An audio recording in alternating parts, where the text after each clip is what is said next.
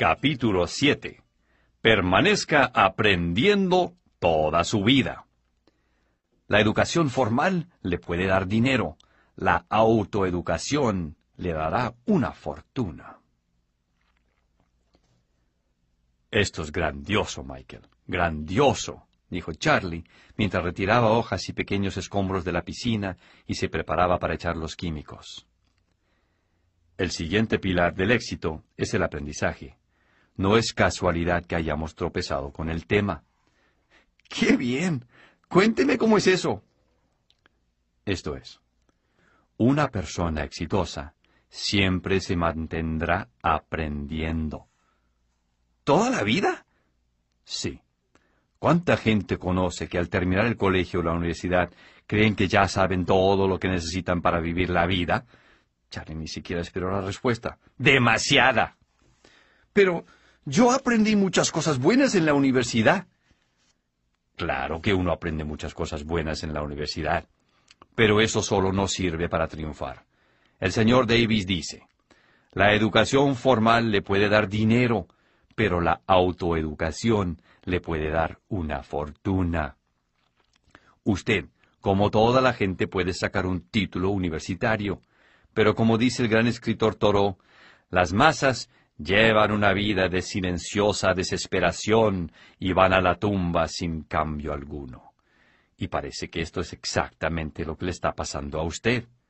Charlie, citando a Henry David Thoreau, estoy impresionado, se rió Michael.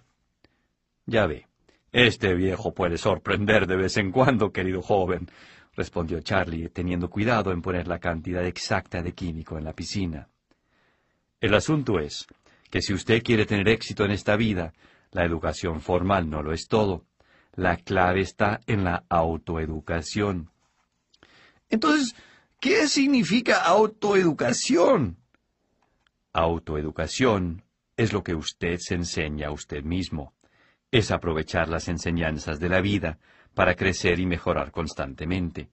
La mayoría de la gente no continúa aprendiendo o creciendo pero si usted sigue aprendiendo como lo está haciendo ahora, estará en el camino correcto para mejorar su vida. No sé si ya lo estoy haciendo. Claro que lo está haciendo. ¿Usted está aquí o no? Eso es autoeducación. Usted puede aprender sobre el éxito tanto de un viejo poniendo químicos en una piscina como en la más prestigiosa universidad. Lo que le estoy enseñando es invaluable si usted lo aplica. Le creo de verdad. Hace unos años hubiera dicho que usted estaba loco, pero ahora, después de haber luchado tanto, le creo. Michael, el señor Davis dice, si alguien toma el camino errado, no necesita motivación para que salga de él. Lo que necesita es educación para cambiar. El aprendizaje lo lleva a conseguir salud, riqueza y espiritualidad. Este milagro comienza buscando y aprendiendo. Esto es autoeducación. La mayor parte de nuestra vida la vivimos después de la educación formal, por lo tanto, depende de nosotros si queremos continuar aprendiendo o no. Algunos se contentan con completar el colegio, otros van a la universidad, pero los que realmente tienen éxito nunca dejan de aprender. Pero, ¿cómo lo hacen? Hay algunas bases para aprender lo que todo el mundo puede usar para mejorar sus vidas. Una es leyendo libros. La otra es aprender observando a la gente con éxito. Y la tercera es aprender de nuestras propias experiencias, analizando lo que estuvo bien y lo que falló. Bueno, lo de los libros no me va a funcionar. Charlie miró a Michael incrédulo. ¿Lo de los libros? preguntó.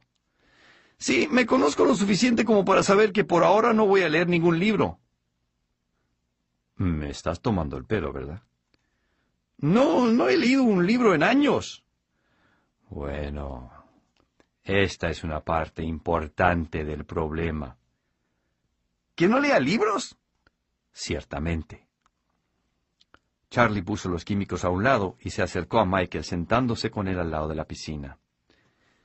Este es un punto importante, Michael. ¿Por qué es tan importante leer libros? Parece que todo el mundo escribe libros. Es otra forma de hacer mucho dinero estafando. ¿Y qué puede aprender uno de un libro? Además, los libros son costosos. La mayoría cuesta entre 20 y 30 dólares. Charlie sabía que esta iba a ser una venta difícil. Michael, déjeme ser directo.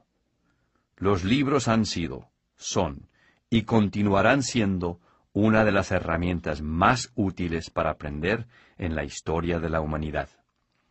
Y con relación al costo, el señor Davis, un hombre extremadamente exitoso, dice que no se debe pensar en lo que cuesta un libro, sino en lo que le costaría no haberlo leído. ¿Cómo me va a costar si no lo leo? preguntó Michael.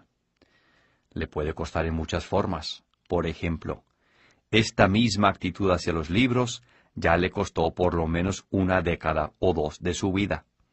Verá, cuando leemos libros, nos abrimos a nuevos y vastos mundos para explorar y entender. ¿Nunca ha querido compartir una cena con grandes líderes o pensadores famosos? Usted podría, si lee sus libros. Cuando leemos estamos abiertos a nuevas ideas, y las nuevas ideas son como semillas que crecen en nuestros corazones y en nuestras mentes, y cuando las aplicamos logramos conseguir nuestras metas y el éxito. Michael, ¿cómo pretende crecer y ser mejor si no se mantiene constante y activo buscando el conocimiento y las ideas que lo ayudarán a surgir? Oh, creo, creo que nunca lo pensé de esa forma. De ahora en adelante debe pensar de esa forma. Entonces, el señor Davis es, un, es un gran lector, ¿no? Claro que sí. Él ha leído durante cuarenta años un libro semanal. Y es así como adquirió su sabiduría. Antes que se vaya, le voy a dar la lista de los libros que él ha leído. La tengo en mi taller. Yo no creo. Michael, insisto, puede ser una meta para usted leer uno de esos libros antes de vernos de nuevo. No me gusta ser rudo, pero no lo veré sino hasta que usted haya leído uno de los libros. Eso suena duro. Michael, lo digo de todo corazón. Creo tanto en la lectura que no creo que pueda salir adelante sin ella. ¿Verdad? Claro que sí, dijo Charlie con convicción. Se debe aprender también de la gente que tiene éxito. Esa es la idea de asociación de la cual hablé antes, y todos debemos aprender de nosotros mismos en la medida que cometemos errores y logramos victorias. Creo que he aprendido tanto del señor Davis y de usted, Charlie, que, que estoy dispuesto a hacer cualquier cosa que sugieran, y me imagino que en la biblioteca encontraré la mayoría de los libros que recomiendan. Claro que sí. Charlie se puso de pie. Escuche, sé que probablemente tiene muchas cosas que hacer y yo debo terminar con la piscina y luego hacer unas compras. Vamos al taller y le buscaré la hoja con los libros recomendados por el señor Davis. Michael se paró también y mientras caminaban al taller le dijo, Está bien, le prometo leer alguno de ellos antes de volvernos a ver, aunque me tomará algún tiempo. Charlie tomó la delantera y comenzó a caminar hacia el taller frente a Michael. Eso está bastante bien. Nos volveremos a ver cuando usted lo haya leído. Estoy seguro que lo va a disfrutar, porque ya tiene el deseo de crecer. Usted se va a empapar de él como agua en un terreno seco. En la medida que caminaban, Michael notó que Charlie había perdido algo de peso. Lo noto más delgado, Charlie. Ha estado perdiendo peso, ¿no es verdad? Charlie contestó sin voltearse. Oh, quizás un poco, pero no se preocupe por mí. También notó que Charlie caminaba más despacio que cuando se habían conocido.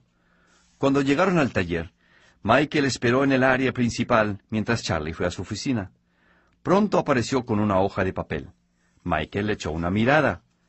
En ella había una simple lista bajo el título Libros que todos deben leer. 1. La Biblia.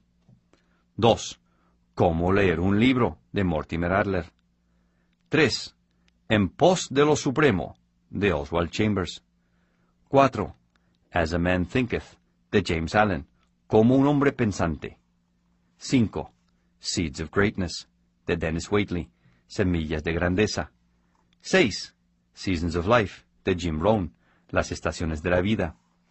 7. The Pursuit of God, de Acton Tozer, La Búsqueda de Dios. 8. Think and Grow Rich, de Napoleon Hill, Piense y hágase rico. 9. El poder del pensamiento tenaz, del Dr. Norman Vincent Peale. 10. Pensar en grande, la magia del éxito, de David Schwartz. 11. El vendedor más grande del mundo, de Ogmandino. 12. Cómo ganar amigos e influir en las personas, de Dale Carnegie. 13. La rebelión de Atlas, de Anne Rand.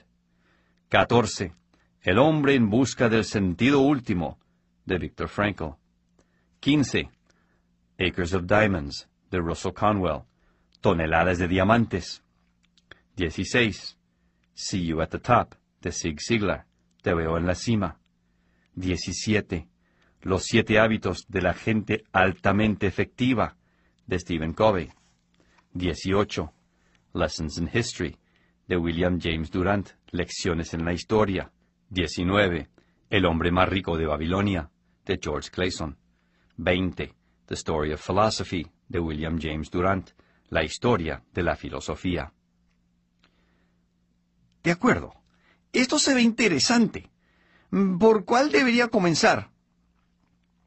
Se lo pondré fácil, dijo Charlie mientras abría un cajón de un viejo escritorio metálico que contenía varias herramientas.